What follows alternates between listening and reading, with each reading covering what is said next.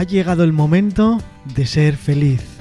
Te presento un programa que te ayudará a conseguir esa felicidad. Hablando con una psicóloga. Comenzamos.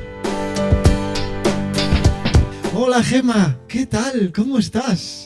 Hola Manu, pues aquí de vuelta con muchísimas ganas y bueno, o sea, tenía muchas ganas de volver porque además, bueno, el año pasado ha sido un año de tiempo completo, ¿no? Por así decir.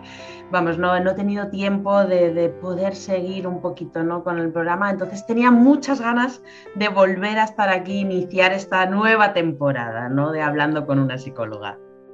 Sí, yo sinceramente también, siempre hemos tenido muy buen feeling. Además, fuiste de las primeras profesionales eh, que empezó aquí en la radio y que, bueno, empezamos a divulgar eh, muchísimas cosas, dimos muchísimas herramientas, nos lo pasamos muy bien y ha sido espectacular, ¿no? Yo sí que lo echaba de menos. Entonces, volver a empezar contigo es, bueno, que tampoco perdimos el contacto nunca, ¿no? Que, pero Eso me es, sí. a, cuanto a los oyentes, que el volver a empezar a seguir desarrollando cosas, eh, a mí me hace mucha ilusión. A mí también, además que me parece que es una muy buena herramienta, ¿no? Estos programas de radio, el poder hablar de diferentes temas de la psicología, ¿no? Y de hecho, bueno, yo lo utilizo también como recursos y herramientas para las personas a las que acompaño en sesiones, ¿no? depende del tema, que estemos un poco trabajando, ¿no? Pues les mandaba programas de radio, ¿no? Que habíamos grabado para psicoeducar, ¿no? Y que pudiesen un poco adaptar, ¿no? Ese trabajo que estábamos haciendo con esta información del programa. Así que, bueno, esto es un tesoro. Estos programas son un tesoro, Manu. Así que yo estoy muy feliz de volver a estar aquí. Sí que es verdad, a mí a nivel personal me ha valido muchísimo, yo he aprendido mucho, eh, a día de hoy utilizo muchas herramientas de las que nos enseñaste y luego también tengo fe de que hay muchos oyentes que les gusta, los escuchan y bueno, en la medida de lo posible los intenta aplicar, incluso he tenido algún oyente que luego ha contactado con algún psicólogo pues para eso, para continuar todos estos aprendizajes que, que nos has dado, ¿no? Ay, qué bien, qué bien saber esto, Manu, de verdad. Sí. Bueno, pues vamos a comenzar el, el, primer episodio de esta nueva saga, que bueno, esta vez no va a ser semanalmente, ¿no? No, esta vez va a ser mensual y vamos a intentar que poco a poco pueda ser quincenal también, ¿no? Y bueno, si llegamos ya a lo semanal ya sería mm, perfectísimo, ¿no? Pero bueno, poco a poco porque es verdad que el tiempo es limitado, ¿no? Y bueno, se va a intentar encajar lo máximo que se pueda. Lo importante es que hayamos vuelto. Para mí ese es el inicio, ¿no? Ese es el primer paso que, hay, que tiene que ser reconocido exactamente, yo eh, seguiré emitiendo todos los programas anteriores junto con los nuevos, pues bueno, para que eh, se vaya un poco recordando y los oyentes vayan viendo cómo es la dinámica y bueno, pues para, para que aprendan un poquito más porque siempre hay gente nueva, ¿no? Eso es, sí. Bueno, el programa de hoy, bueno, como siempre, de verdad, como siempre, hoy es que hoy estoy muy orgulloso de haber empezado contigo otra vez. Eh, va a tratar un poco también de las emociones, ¿no? ¿Cómo escuchamos a las emociones en la toma de decisiones? Eso es. Bueno, realmente no, hoy tratamos de nuevo las emociones, Manu, porque yo creo que es que las emociones siempre están, ¿no? En todos los ámbitos, en todas nuestras áreas.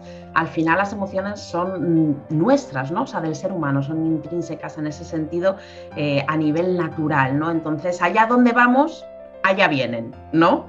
Entonces, bueno, por enfocarlas un poquito más en la toma de decisiones, ¿no? Que de este tema no hemos hablado y yo creo que es importante.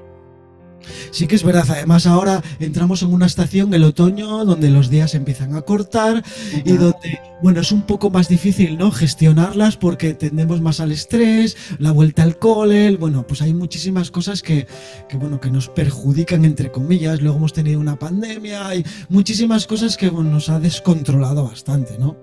Sí, al final, bueno, las emociones están ahí siempre, ¿no? Bueno, respecto al otoño, ¿no? Y a esa vuelta a la rutina, bueno, hay personas que incluso, eh, digamos que conectan más con emociones más agradables, ¿no? Eh, con esta vuelta de la rutina, porque les encanta volver a la rutina, volver a tener una estructura, ¿no? Pues que los niños y niñas también, sus hijos y hijas, ¿no? También estén allí ya en el nuevo, iniciando un nuevo curso. Bueno, pues hay de todo, ¿no? Hay gente que disfruta mucho y gente que lo lleva un poco peor, ¿no? Por así decir. Exacto. Bueno, realmente cuando te pusiste a elegir el tema de este primer episodio de esta nueva temporada, ¿por qué elegiste hablar de este tema? Bueno, Manu, creo que estamos todas y todas de acuerdo en que tomamos decisiones, ¿no? Desde que nacemos y en nuestro día a día. Realmente no existe un día que no tomemos una decisión, ya sea qué desayuno hoy, ¿no? Por ello, como profesional de la psicología, ¿no? siento que es importante bueno, pues poder hablar de ello en este programa y sobre todo trabajar en las sesiones ¿no? a las que acompaño a las personas en ese acompañar y orientar en la toma de decisiones, porque es algo que está saliendo mucho en, en las sesiones de psicología ¿no? que hago, el poder orientar en la toma de decisiones.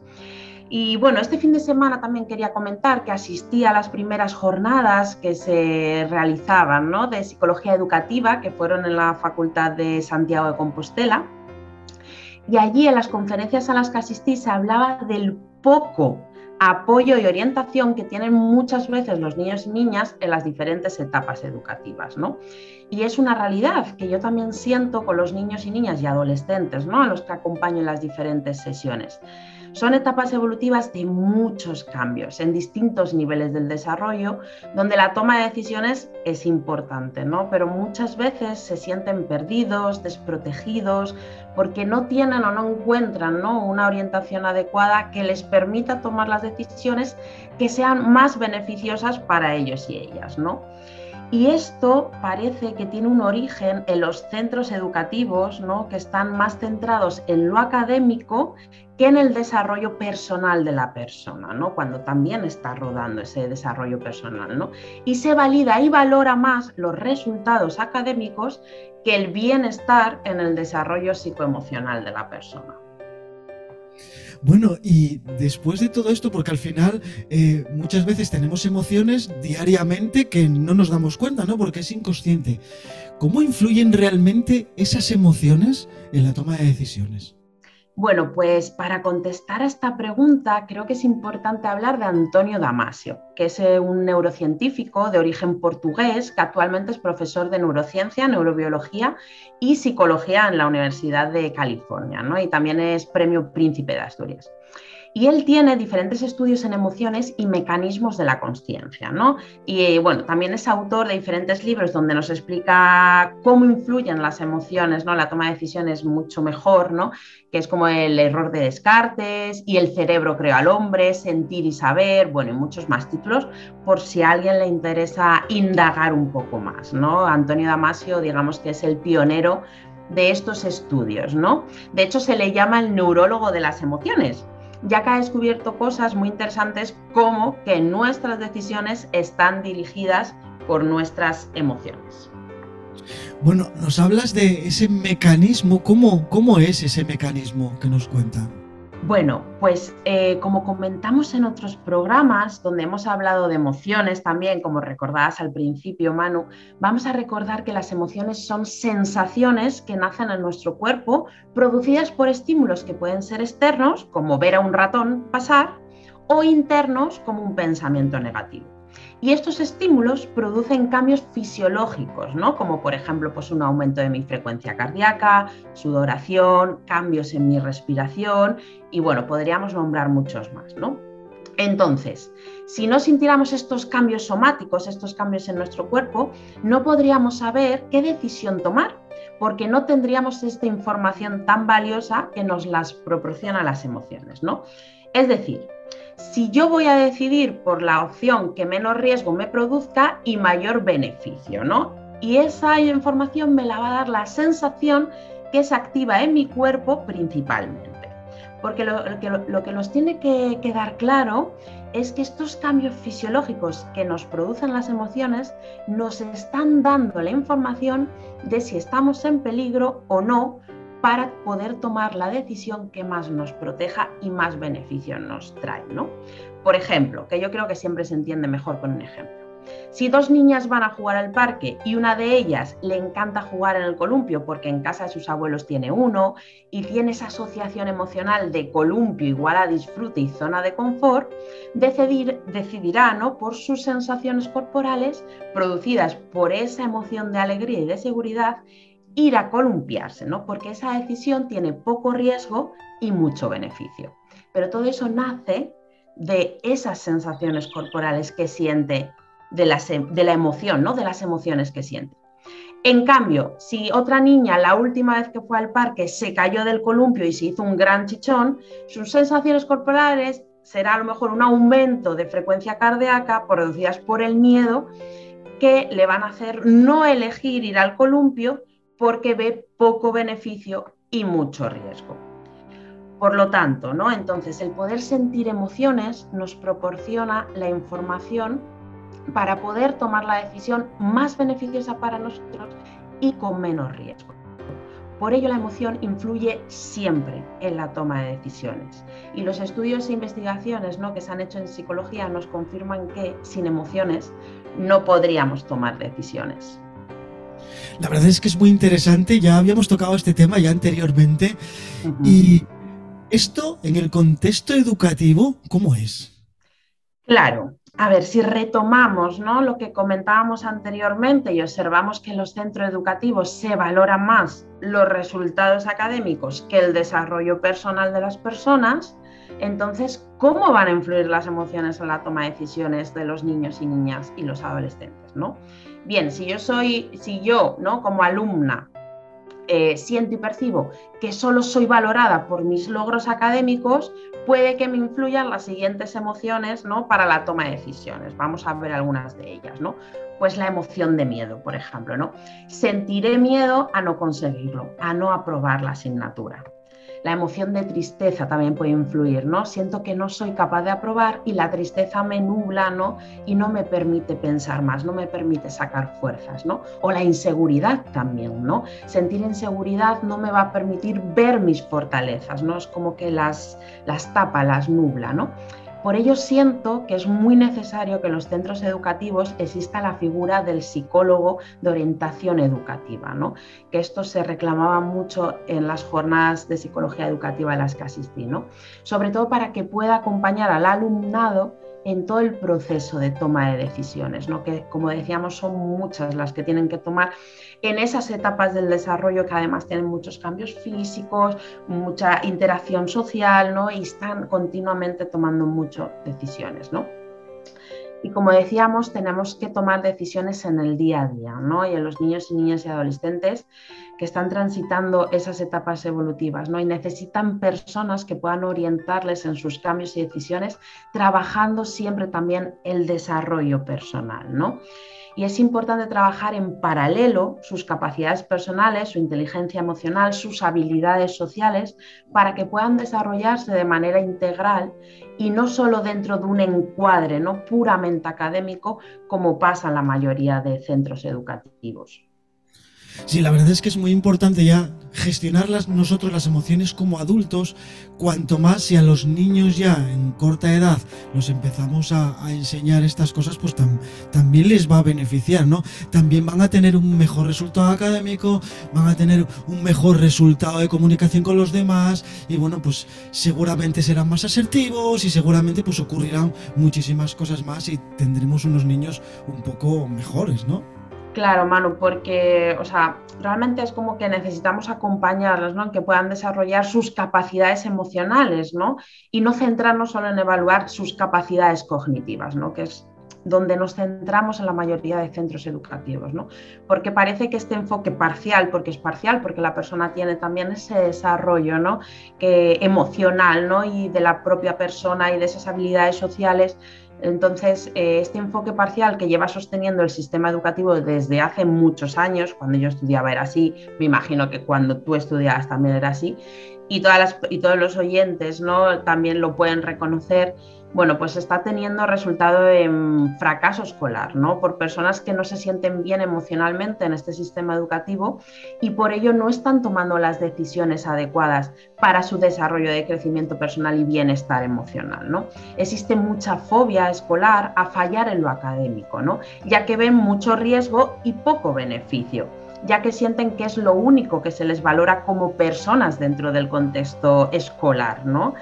Y resaltar que en estas etapas evolutivas ¿no? es una de las áreas vitales donde más tiempo pasan y que tiene una gran importancia para ellos y ellas, ¿no?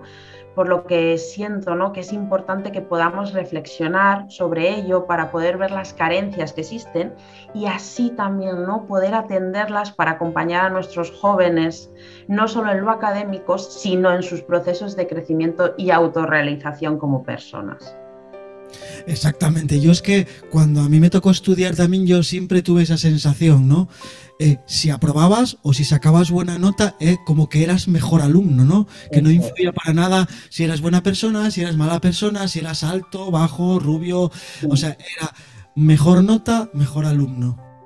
Eso es, ¿no? O sea, no importaban tus valores, o sea, cómo estaban construidos tus valores, qué valores tenías, no importaba si eras amable, si eras proactivo, si eras o sea, al final son muchas cosas, ¿no? Y todas tus capacidades emocionales, que yo creo que es, vamos, importantísimo, ¿no? O sea, trabajar resiliencia, trabajar educación emocional, trabajar gestión emocional, autorregular, ahora no me sale la palabra, autorregularse emocionalmente, ¿no? O sea, son muchas, muchas cosas, ¿no?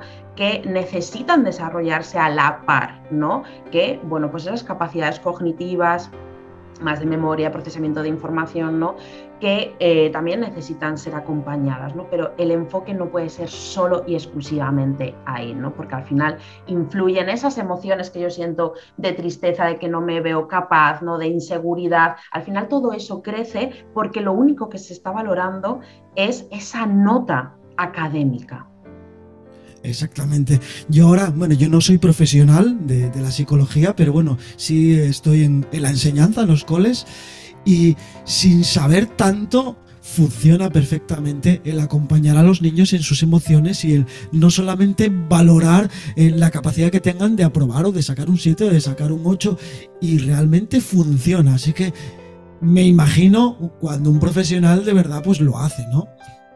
Efectivamente, ¿no? Y muchas veces también, ¿no? Bueno, pues con esos ya 17, 18 años, ¿no? Que tienen que elegir, por así decir, ¿no? ¿En qué me quiero formar, ¿no? ¿Qué quiero ser de mayor?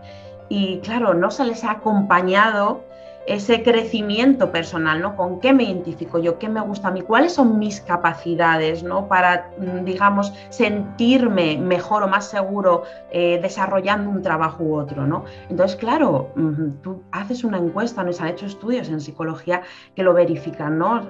No saben, la gran mayoría, un gran porcentaje, no sabe qué quiere.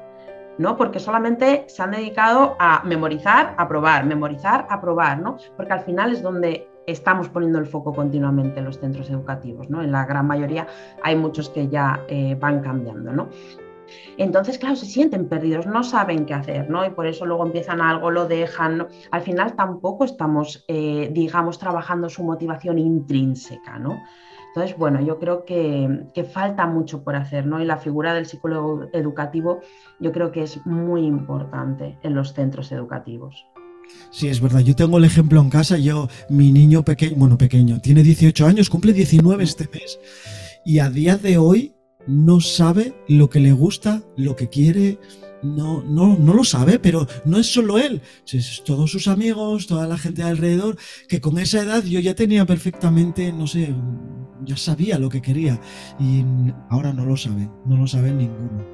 O sea, no, no ven esa expectativa de futuro, ¿no? De decir, a ver, ¿qué es lo que me gusta? Que luego lo podrás hacer o no. Pero mm, les falta, les faltan esas cosas.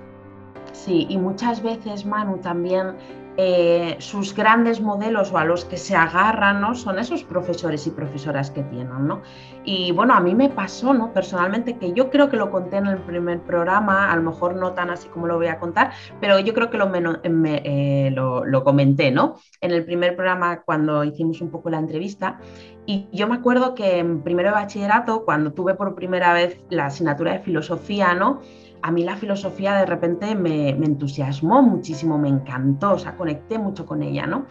Y de repente lo tuve claro, ¿no? O sea, fue tal la emoción que sentí, ¿no? Con, con esa asignatura que dije, yo quiero ser filósofa, ¿no? Yo quiero estudiar filosofía. Y me acuerdo que con toda la ilusión del mundo se lo comenté a mi profesor de filosofía y lo primero que me dijo es, no estudies filosofía, no tiene ninguna salida. Y claro, a mí me, con 17 años, alguien a que admiras, que te está enseñando algo que tanto te gusta, te dice eso, pues yo le creí, le creí y hice, ahí está, mi decisión fuera hacia otro lado, ¿no? O sea, yo al principio confié en mi emoción, ¿no? De esto me entusiasma, yo quiero estudiar esto, ahí decido, la emoción influye en mi decisión, pero luego él me hizo sentir también a nivel emocional que eso no valía, ¿no? Entonces mi decisión cambió. O sea, está la emoción por debajo y esta persona al final determinó, claro, porque hay tan poca seguridad en esos años, porque a mí ahora alguien me dice, por ejemplo, no, pues esto no lo hagas tal, y yo no me voy a sentir tan influenciada, ¿no? Porque ya tengo desarrolladas otras capacidades de desarrollo personal y ido desarrollando a lo largo de los años, ¿no? Pero las podrían, bueno, las podría y las podríamos enseñar ya desde años antes, desde esa primaria, ¿no? Desde incluso ese infantil, para poder, si un profesor me dice esto no vale, ese es su criterio, pero no lo puedo hacer el mío. Y entonces que yo tenga esa capacidad para decir, pero a mí esto me gusta y yo quiero probar. Entonces, por eso es tan importante, ¿no? Sí, exacto. Mira, hablando de la filosofía, yo esto sí que no, creo que lo haya contado, ¿no? Yo a mí la filosofía, pues ni me vino ni me viene. Siempre pensé que era algo, pues no sé, surrealista, gente que estaba así como un poco chifladina, ¿no? Que contaba cosas y tal. Hasta que vi la serie de Merlí, no sé si la viste. Sí, sí, sí, sí. Y empecé a ver la serie y me, me las vi todas. Y cambió mi concepto total sobre la, filosofía. De hecho, hoy en día me gusta leer sobre ello, me gusta escuchar porque cuenta muchas cosas y, bueno, pues podemos tomar nota de muchísimos, de muchísimos profesionales. De hecho, Manu, bueno, eh, digamos que, bueno, la psicología seguro, ¿no? Pero muchas más otras ciencias, o todo nace de la filosofía todo y absolutamente. Y todo lo que se ha desarrollado desde la psicología, su origen es la filosofía, es, es la madre ¿no? de, de todas y todas las ciencias, por así decir. Y, realmente eso, ¿no? Eh, a mí la filosofía me sigue gustando, o sea, él me paró y me hizo tomar otra decisión porque de repente yo ahí entré en miedo y vi mucho riesgo de, pues no voy a llegar a nada en la vida, poco beneficio, y entonces tuve que tomar la decisión de estudiar eh, psicología, que fue lo que elegí, ¿no?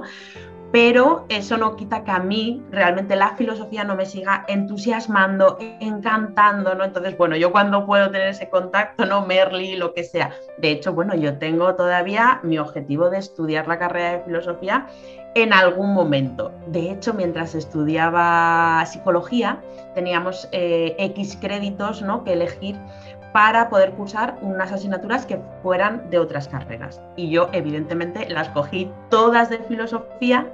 Entonces, bueno, tengo ahí asignaturas cursadas de filosofía en las que yo estaba en clase, vamos, mm, entusiasmada, o sea, me encanta la filosofía, ¿no? Entonces, bueno, en algún momento llegará, ¿no? También. Sí, es que al final no nos damos cuenta de que la información que podemos tener de muchos sitios nos es válida para la vida. Y la filosofía, aunque no lo parezca, es súper, súper válida, aplicada a lo que tú dices, a cualquier situación de la vida. Me acuerdo muy bien de uno de los capítulos donde le explicaba el profe a un niño que no se valoraba con el billete de 50 euros, eh, que lo, lo doblaba, lo machacaba y dice, ¿cuánto sigue valiendo este billete? 50 euros. Bueno, pues a mí eso me quedó y es un valor más, ¿no? En, la vida.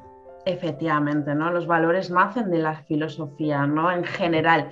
Y yo creo que la filosofía es, vamos, una, digamos, una materia mm, muy válida y muy buena para todas las personas, ¿no? Y sobre todo si eh, se sabe explicar, ¿no? Claro que no es tan fácil.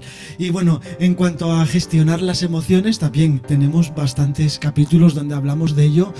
Y eso, recordar ahora mismo que a los niños es muy importante eh, enseñarles, aparte de gestionar las emociones, pues a acompañarlos como tú bien haces, que les trae muchísimos más beneficios que no pedirles tienes que aprobar, tienes que sacar un 8, tienes que sacar un 10 o no puedes suspender, sino eh, hacerlo de esta manera que el resultado al final siempre es mejor, ¿no? Porque la nota va acompañada de todas estas cosas.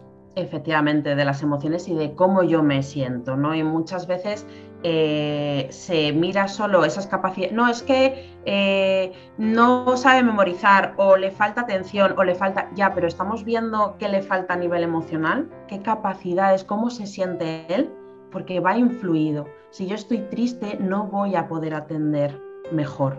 Entonces, hay que ver siempre lo emocional, ¿no? Y trabajar esas capacidades emocionales. Sí, yo sé que es difícil y sobre todo cuando le dices a un profesor que bueno que tiene un montón de niños, el, el, gestionar las emociones de cada niño y estar atento a ver, sé que no es fácil, pero a la larga es mucho más positivo incluso para el profe, ¿no? Porque llegarás a, a conectar con todos los niños y la sensación es completamente diferente, ¿no? A tener un niño que sabes que ni hace nada, ni se pone, ni estudia, no sé, digo yo, ¿no? Sí, sobre todo el, bueno, que los profesores y profesoras tampoco hagan esa función, ¿no? O sea, ya tienen bastante, pero que puedan tener por lo menos ese detector de, pues este niño, esta niña no está bien, no le veo bien a nivel emocional, ¿no? Y no quedarse en, es que no memoriza bien, es que no atiende, es que le falta atención, sino de, le pasa algo a nivel emocional, lo detecto y le informo ¿no? a esa psicóloga o psicólogo orientador, ¿no? psicólogo educativo del centro, ¿no? o informo a la familia de, bueno, puede estar pasando esto, cómo está a nivel emocional, o sea, que contemplemos qué puede estar pasando a nivel emocional, ¿no? Sobre todo eso, el tener un poco ese detector en los alumnos y alumnas. Pues sí. Bueno, Gema, yo creo que estaría hablando contigo. Mm, como siempre, como siempre. Muchísimo tiempo. Eh, ¿Cómo nos podemos poner en contacto contigo, Gema, para cualquier duda o sugerencia o contactar para, no sé, para incluso para contratarte como psicóloga, ¿no? Sí, mira, pues bueno, yo soy Gema Ortiz García y estoy con Aliendu, la página sería aliendu.com, donde ahí hay una zona de contacto donde puedes escribirme o bien un email aliendopsicología.gmail.com y luego tengo las redes sociales que es Aliendo Psicología, tanto Facebook como Instagram.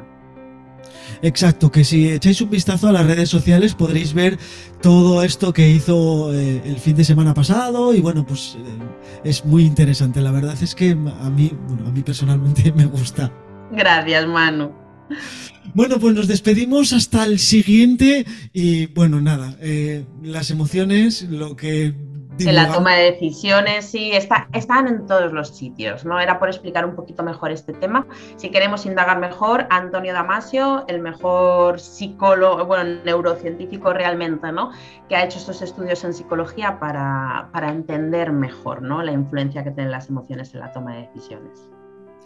Bueno, pues como siempre, un abrazo enorme para ti. un abrazo grande. un abrazo muy grande para ti, Manu, y para todos los oyentes. Muchas gracias por este espacio, de verdad, estoy muy agradecida. Gracias a ti, porque si no fuera por ti, pues no aprenderíamos tanto. Gracias, de verdad, gracias de corazón. Venga, hasta el siguiente, Gema. Hasta el siguiente, un abrazo grande.